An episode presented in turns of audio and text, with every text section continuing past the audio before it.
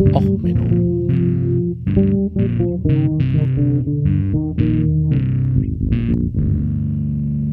Der inkompetente Podcast über Dinge aus Militär, Technik und Computer, die so richtig in die Hose gingen.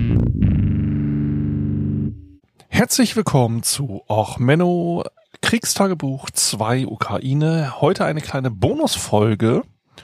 Ähm, wer will, kann oder konnte sich jetzt live äh, äh, Kämpfe um ein Atomkraftwerk angucken.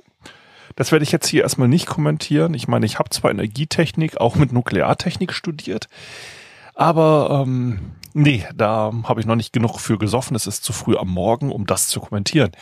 Ähm, ich wurde auf Twitter gefragt, oder es wurde allgemein auf Twitter gefragt, was denn das eigentlich mit diesem bunten, lustigen Bändchen äh, an den Soldaten zu tun hat, so mit den äh, weißen und orangenen Bändern und ähm, diesen komischen anderen äh, Dingern, die da äh, äh, bei der äh, Armee auftauchen, auch diese komischen Zeichen auf den Autos. Ähm, ja, da reden wir doch mal drüber. Ähm, also hier eine kleine Bonusfolge. Es geht gar nicht so richtig um den Ukraine-Krieg, sondern um die Hintergründe, warum da so komische bunte Muster auftauchen und so.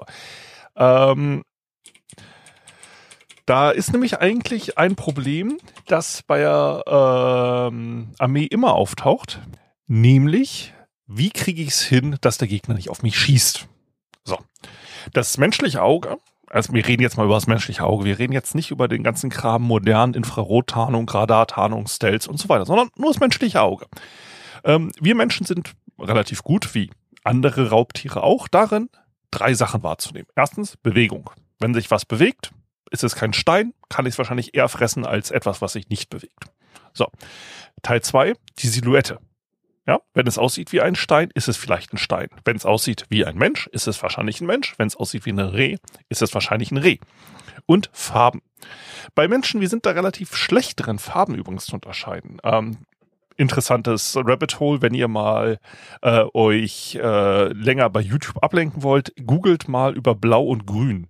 Es ist halt so, dass äh, lange Zeit übrigens für Grün kein Wort existierte und dadurch hat man da auch, gibt es Untersuchungen, wenn man kein Wort für die Farbe hat, kann man dort weniger Farbtöne unterscheiden. Ähm, spannendes Thema. Also wer sich da mit seinem Partner über Malvengrün schon mal äh, gestritten hat, vielleicht fehlte dem Partner oder der Partnerin einfach nur das richtige Wort dafür, dann konnte man auch den Farbton noch nicht unterscheiden. Naja, ähm, sowas. Ähm, das Ding ist, ähm, Farben, ja, äh, so ehrlich gesagt, da ist der Farbkontrast das Interessante. Deswegen funktionieren so auch diese Geoparden, äh, Geparden, Leoparden, Zebramuster. Das sind so Kontrastsachen. Ähm, und auch Bewegung spielt da rein. Ähm, da ist nämlich auch so dieses, ähm, ja, warum hat das Militär Tarnfarben? Klar, man möchte nicht getroffen werden. Warum hatte man früher so, ne, die Briten die roten Uniformröcke, die Preußen das preußisch Blau? Naja, das liegt halt daran, als dann in, mit Zeit der Musketen, äh, die ersten großen stehenden Armeen aufgestellt wurden, ist dann halt irgendein königlicher waren damals alles Könige und Fürsten und so, ist da so ein königlicher Beamter losgerannt und dem hat man gesagt, besorg mal 5000 Jacken. Die sollen alle bitte gleich aussehen, weil, ne, staatlicher Auftrag. Und wäre ja auch schöner, wenn man da so von seinen Fürstenfreunden angibt, dass da alle gleich aussehen und nicht so ein bunter Regenbogen steht. Ähm, Gab es übrigens teilweise aber auch, dass da bewusst Regenbogenfarben verbaut wurden und so ähm, für besondere Gardeeinheiten. Aber hauptsächlich wollte man irgendwie so ein bisschen das einheitlich aussehen und es ist ja auch billiger. Und genau, das ist nämlich das, der Hauptgrund billig. Also die rote Farbe bei den Briten, weil es die erste Ausschreibung für die Uniform war, die billigste Farbe. Das preußisch Blau war damals ganz frisch auf dem Markt und sollte auf den Markt und war billig. Und dadurch sind die Uniformfarben der Staaten passiert. So, und dann hat äh, quasi, was in dem Land gerade billig war, wurde dann die Farbe und äh, nach drei Bestellungen war es dann Tradition. Dann hat man gesagt, oh, das haben wir immer schon so gemacht. So, und dann war es egal, wie billig die Farbe war und äh, im Zweifelsfall hat sich der Hersteller denn eine goldene Nase verdient. Also von wegen, heutzutage ist die Rüstungsindustrie korrupt. Nein, das war auch schon im Absolutionismus so.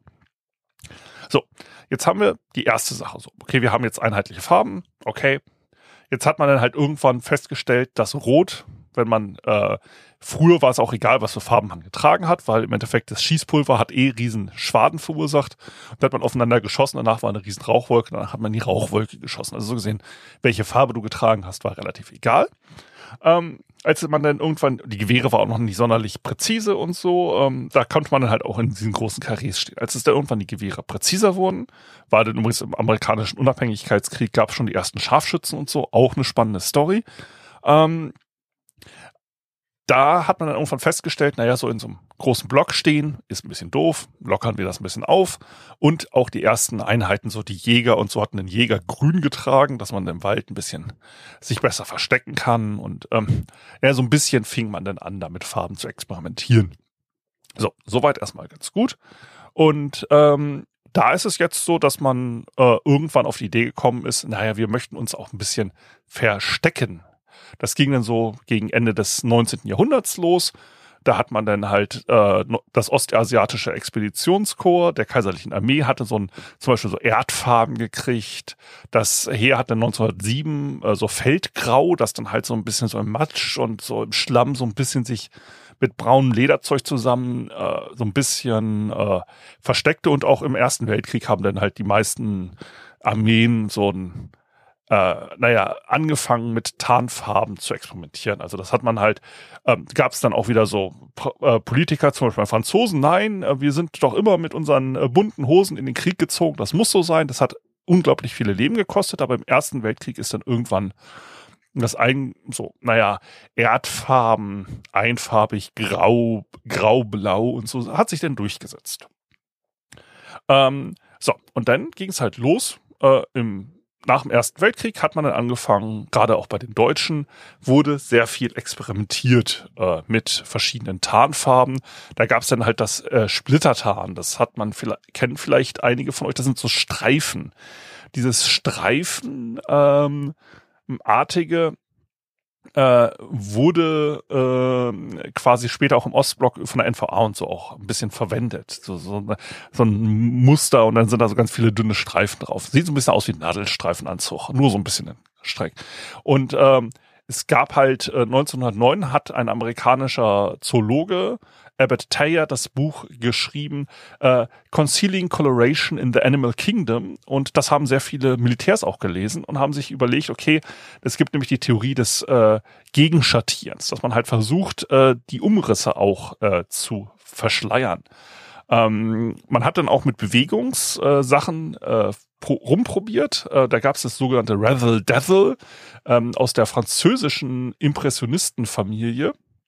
Ähm, die haben dann halt versucht, ähm, mit verschiedenen äh, quasi aufgemalten großen Blöcken äh, dafür zu sorgen, dass man halt äh, quasi ganze Fahrzeuge nicht gut versteh äh, sehen kann. Und so auch das ähnliche wie bei Haien, also dass es unten heller und oben dunkler ist, dass man halt diesen Kontrast reduziert. Das hat man auch bei Fahrzeugen viel gemacht. Also deswegen sieht man das halt bei Flugzeugen unten hell, oben dunkel, wie bei so einem Hai, hat sich dann halt auch Militär durchgesetzt. Aber bei Menschen, naja, der ist nicht so groß, dass da so Counter-Shading, wie es sich so nennt, äh, so gut funktioniert. Also hat man angefangen, man muss ja auch genau in einer Bewegung bleiben. Und da hat man halt ähm, angefangen, äh, gerade so, wie gesagt, in der Reichswehr, an, mit verschiedenen äh, Mustern, also Platanmuster, Herbstfarbe ähm, und auch so, so Flecken äh, und auch so große, naja, so große Teile wurden halt verwendet, also so große Flecken. Ähm, das Plantanenmuster Herbst, das ist der Vorläufer des deutschen Flecktans. Das sind so ganz kleine Punkte in verschiedenen Farben, die dann halt auf Entfernung verschwimmen die miteinander. Und dadurch wird das ähm, quasi un, äh, ja, wird man da ein bisschen schwer, äh, schwerer zu sehen. Bei den Amerikanern hat sich dann am Anfang erstmal so große Flecken durchgesetzt. Also man hat halt diese, dieses, was man im amerikanischen, dieses Woodland-Muster, das kennt ihr, dieses amerikanische, typische, typische Muster. Ähm, das ist halt so dieses, ähm, hat sich da durchgesetzt. Ähm, und dann gibt's natürlich, wenn man so die komplette Form des Menschen noch verschleiern will, sowas wie diese Ghillie-Suits, also das, was die Scharfschützen tragen. Da sieht man nachher aus wie so ein Haufen Laub. Ähm, so, und jetzt haben wir das natürlich, dass man sich optimal in einem Gelände tarnen will. Das heißt, wenn ich also einen Schneetarn trage, also weiß mit irgendwie schwarzen, braunen Punkten und so. Schwarz möchte man übrigens bei Tarnungsmustern auch nicht verwenden, weil schwarz gibt's in der Natur sehr selten. Ähm, also so ein dunkles Braun sollte man da am besten verwenden, traditionell. So, jetzt hat man also verschiedene ähm, Klamotten und Farben und ähm, da hat man äh, jetzt sich möglichst gut getarnt. Jetzt haben wir ja natürlich das Problem, wenn ich äh, mich in der ähm,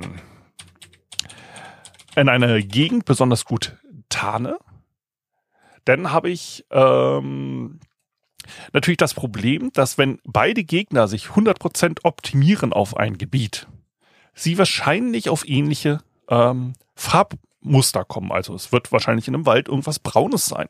In der Wüste irgendwie so gelb, Orangetöne, Brauntöne, im Schnee irgendwas Weißes.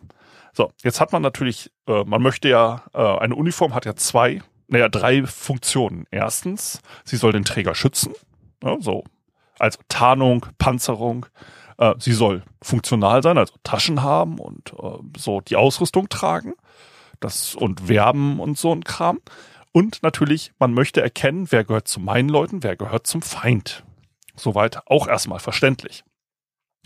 Ähm, wenn jetzt beide Armeen äh, perfekte Tarnung hätten, also 100% perfekte Tarnung, so Chameleon-Suits, was man so aus dem Film kennt, unsichtbar, nur noch so ein Bird of Prey schimmern, dann hätte man den Fall, dass jetzt einfach zwei Unsichtbare um ein Haus rumrennen und sich versuchen zu sehen und gar nicht wissen, ähm, wer äh, quasi zu einem gehört und wer nicht zu einem gehört. Das wird in der Realität so ein bisschen ähm, quasi dadurch reduziert, dass es so Tarnphilosophien und Tarnmuster Generationen gibt. Wie gesagt, so der Splittertarn, also dieses Streifenmuster, mit denen die deutsche SS experimentiert hat, das ist eher so ein bisschen Richtung NVA, Russland und so geschwappt. Die größeren Muster, die mit der im Zweiten Weltkrieg äh, probiert wurden, die sind eher in den amerikanischen Markt geschwappt. Das heißt, diese großen Woodland, wie gesagt, das amerikanische Woodland. Ähm, und die Deutschen haben sich halt dieses Chipsmuster behalten und sind dadurch äh, dieser ganz klassische Erbsen-Suppen-Tarndruck, den die Deutschen tragen, das Flecktarn. So. Jetzt hat man dann halt auch bei Amerikanern irgendwann mal rumexperimentiert. Also der amerikanische Wüstentarn eine Zeit lang war halt auch so eine Abart des äh, Flecktarns. Der nannte sich damals bei den Amis Chocolate Chip. So, und jetzt hat man halt aber das Problem, man verkauft ja auch Ausrüstung. So, die Amerikaner hatten jetzt das Problem, dass sie zum Beispiel beim Irakkrieg sehr viele Irak, den Irak haben sie vorausgerüstet gegen den Iran. Da hatten also jetzt ganz viele amerikanische äh, Panzer, Fahrzeuge und so weiter. Jetzt ist man auch auf etwas gekommen, was man auch schon äh, beobachtet hat in der Normandie und so, weil nämlich die Deutschen hatten ja auch amerikanische Flugzeuge und so erobert und flogen die teilweise auch. Da hat man sogenannte Invasion Stripes gemacht. Das heißt, man hat große Farbbänder auf äh, die Flugzeuge gemacht, damit halt auch die eigene Flagge und so. Denn in so einer hohen Schlacht, wenn die alle total äh, heiß sind und ab, Sachen abschießen wollen, dass man gesagt hat, hey Jungs, wenn ihr da schwarze und weiße Streifen auf den Flugzeugen seht, nicht drauf schießen, das sind unsere. Ja, so, da nicht drauf schießen. So, und diese Invasion Stripes und ähnliche ähm, Muster, die sind dann äh, bei ähm, quasi immer auch wieder aufgetaucht. Und das ist das, was ihr jetzt auf den Fahrzeugen seht bei den Russen. Große Zs, äh, Os äh, äh, oder Rechtecke und sowas. Das sind verschiedene Stoßtruppen der Russen, äh, um dann klar zu machen, hey, das ist russisches Equipment. Der, die gehören jetzt zu uns, weil nämlich die Ukraine als ehemaliger Sowjetstaat auch russisches Equipment hat. Die waren ja auch die größte äh, Atommacht, größte Stützpunkt für Atomwaffen in der Sowjetunion. Die haben das ja alles abgegeben. Ähm, so, deswegen die Ukraine war ein wichtiger Militärstützpunkt in der Sowjetzeit und deswegen haben die sowjetisches Equipment. Und dasselbe Problem haben sie jetzt auch mit der Tarnklamotten. Die Tarnklamotten sind aus einer sowjetischen Familie. Die meisten Uniformen sind aus einer sowjetischen Tarnphilosophie entstanden. Das heißt, die sehen so ähnlich aus wie die von den Russen. So, und deswegen ist man jetzt auf etwas gekommen, was man übrigens auch schon bei den ersten Aufständen gemacht hat, Krim-Besetzung und so weiter. Die Russen haben am Anfang angefangen, das St. Georgsband zu tragen. Das St. Georgsband kommt von dem Tapferkeitsorden der äh, quasi Garde, der Russen, russischen Garde. Äh, das ist aus dem 18. Jahrhundert zurück. Das ist so ein bisschen so ähnlich wie das deutsche Eiserne Kreuz. Nur, dass das Eiserne Kreuz halt hauptsächlich die Form, äh, die Form hat, also eine Form des Eisernen Kreuzes, während bei den Russen wurde es traditionell immer an einem gestreiften Band vergeben, also braun, äh, ne, braun, orange, ähm, schwarz beziehungsweise gelb-schwarz, so ein bisschen Biene oder äh, orange Biene. So und dieses Band äh, wurde unter Putin wiederbelebt. Ähm, das hatte mal Auf und Abs, ähm, spannende Geschichte, interessiert hier aber keinen. Aber unter Putin wurde es ein Symbol des Nationalstolzes. Und diese ähm, wurde dann immer ganz massiv von ihm getragen und rumgezeigt. Und das heißt, ähm, ähm, 2015 wurde es so krass, dass Staatsbeamte, die nicht ein Band an der, äh, am Anzug trugen, mit Entlassung gedroht wurde. Ähm, es wurde auch so, dass der Schüler mussten so ein Georgsband zur Schule tragen. Ähm, es ist halt sehr ein Nationalstolzsymbol geworden. Deswegen sieht man das übrigens jetzt mittlerweile auch bei Nazis. Also wenn du bei Querdenker-Demos äh, Leute mit so einem langen, flatterigen, orange-schwarzen Bändchen an den Reißverschlüssen siehst. Ha. Ja, na, erstens garantiert ein Nazi. Zweitens ein russlandfreundlicher Nazi. Versuch nicht, also ich versuche es jetzt ja auch nicht zu verstehen, wie ähm, das mit dem Imperialismus, Nationalstolz und so alles funktioniert bei den Nazis, in dem Gehirn eines Nazis. Ich versuche es gar nicht erst zu erklären, zu verstehen. Es ist halt so. Und diese Bändchen wurden halt ähm, auch bei der Invasion der ähm, Krim von den grünen Männchen, die nur rein zufällig Urlaub machten und äh, Militärausrüstung dabei hatten und so auch getragen und dort ähm, quasi als Erkennungssymbol verwendet. Ähm, in der Ukraine ist es halt so, dass jetzt seit der Euromaidan-Protestbewegung ähm, wurden die Farben ein wenig geändert, weil man halt keine Lust hatte, sich mehr mit Russland zusammenzusetzen. Ähm, und deswegen hat man dort halt die Farben äh, bewusst geändert für den äh, quasi für die Gedenktage trägt man ja auch solche Bändchen dort noch, aber man hat sie dort bewusst geändert. Ähm, so, das sind also das erste, was man an den Uniformen findet. Ähm, man sieht das auch bei manchen russischen ähm, Soldaten, die man so auf den Fotos sieht, haben die immer noch so eine Ansteckschleife in den Farben. So, und jetzt ist natürlich wie gesagt, Uniformen sind ähnlich.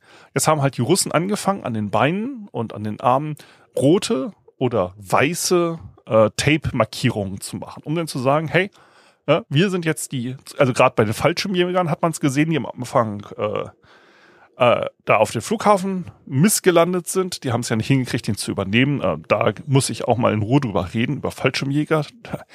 ähm, naja, auf jeden Fall, die haben dann an den Beinen, warum an den Beinen? Naja, wenn du mit dem ganzen Fallschirmgeraffel rumhüpfst, ähm, ist nicht klar, ob man die Arme und so gut genug sieht. Und wenn man auf dem Boden liegt und äh, schießt, äh, erkennt von hinten wenigstens jemand, dass man von der eigenen Truppe ist. Das war die Überlegung dann an den Beinen. Und die sind dann halt rumgerannt und äh, da jetzt auch in der Ukraine ähm, sehr viele vor der Invasion schon Sabotagetrupps der Russen und Geheimdienstaktionen unterwegs waren, hat man halt angefangen in der Ukraine zu sagen, okay, wir gehen nur noch in Gruppen raus, sondern es ist klar, okay, da ist Gruppe A, da ist Gruppe B. Und jeder von uns trägt ein, als Erkennungsarmband einfach die ukrainische Nationalfarbe, das in diesem Fall gelb, auch äh, wie gesagt Sonnenblume und so weiter als Symbol der Euromaidan-Bewegung, ähm, hat man halt gesagt, okay, wir tragen jetzt einfach gelbe Armbänder, um zu erkennen, okay, wir sind äh, patriotische Ukrainer. So, und so hat sich jetzt halt entwickelt, dass man sehr viel ähm, quasi Bänder sieht. Es gibt ja zum Beispiel jetzt auch immer so sagen, dieses Bild, oh Gott, die Russen äh, bauen jetzt einen Knüppeldamm durch den Schlamm mit ihrem Panzer.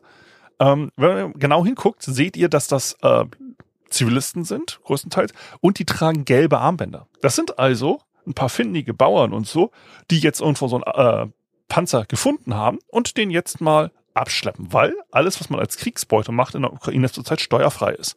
Da ist natürlich die Bevölkerung ein wenig motiviert, auch mal so einen Knüppeldamm zu bauen, um mal so einen Panzer irgendwie auf den eigenen Hof zu stellen. Ähm, so, das erklärt hoffentlich so ein bisschen die verschiedenen ähm, Farben, die ihr so seht und dann demnächst mal in Ruhe wieder mit einer regulären Folge oder einer Folge, wo ich mich über russische Fallschirmjäger mal auslasse, weil da gab es auch erst einen interessanten Thread. Also, soweit erstmal, bleibt gesund und ich hoffe, ich konnte euch hier ein bisschen was erklären. Bis dann, ciao, ciao, alles Gute, euer Sven.